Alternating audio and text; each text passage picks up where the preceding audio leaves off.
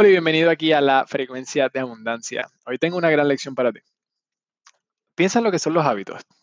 Desempeñan un papel importante en nuestras vidas y como muchas cosas pueden considerarse una bendición o una maldición.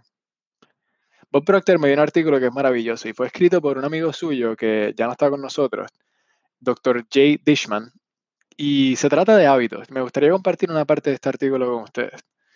El Dr. Dishman dice, Recientemente visité la prisión del Alcatraz. Una vez albergó a los criminales más intensos. Hoy día no hay prisioneros en Alcatraz y está abierto a visitas, es un museo. Muchos hombres intentaron escapar del Alcatraz. Nadie, nadie sabe si alguien tuvo éxito. Mientras escuchaba al guía turístico explicar la imposibilidad de escapar, pensé en otra prisión igualmente confinada como Alcatraz, pero donde las puertas nunca están cerradas. No hay guardias que caminen por los pasillos Escapar no solo es posible, sino que incluso se exhorta. Y esa prisión es un hábito. Vea nuestra forma habitual de pensar acerca de nosotros mismos y nuestro entorno. Puede ser una prisión o un paraíso. Solo necesitamos mirar a nuestro alrededor para ver personas que son ricas emocional y materialmente porque habitualmente piensan y se sienten ricas. También podemos ver personas que están cargadas con una deuda emocional y material abrumadora porque habitualmente piensan y se sienten pobres. Pero independientemente de lo que pensemos o hagamos de vez en cuando, nuestras vidas se rigen por lo que hacemos habitualmente día a día. Y lo triste es que más personas están confinadas por sus hábitos que las que son liberadas por ellos. El pensamiento negativo nos encierra en una prisión de hábitos negativos, pero hay una salida. Y mira, lo que dijo Dishman es tan cierto. Solo tienes que observar tus resultados. Observa qué estás recibiendo en tu vida. El, apóstol Pablo dijo, sé transformado por una renovación de tu mente.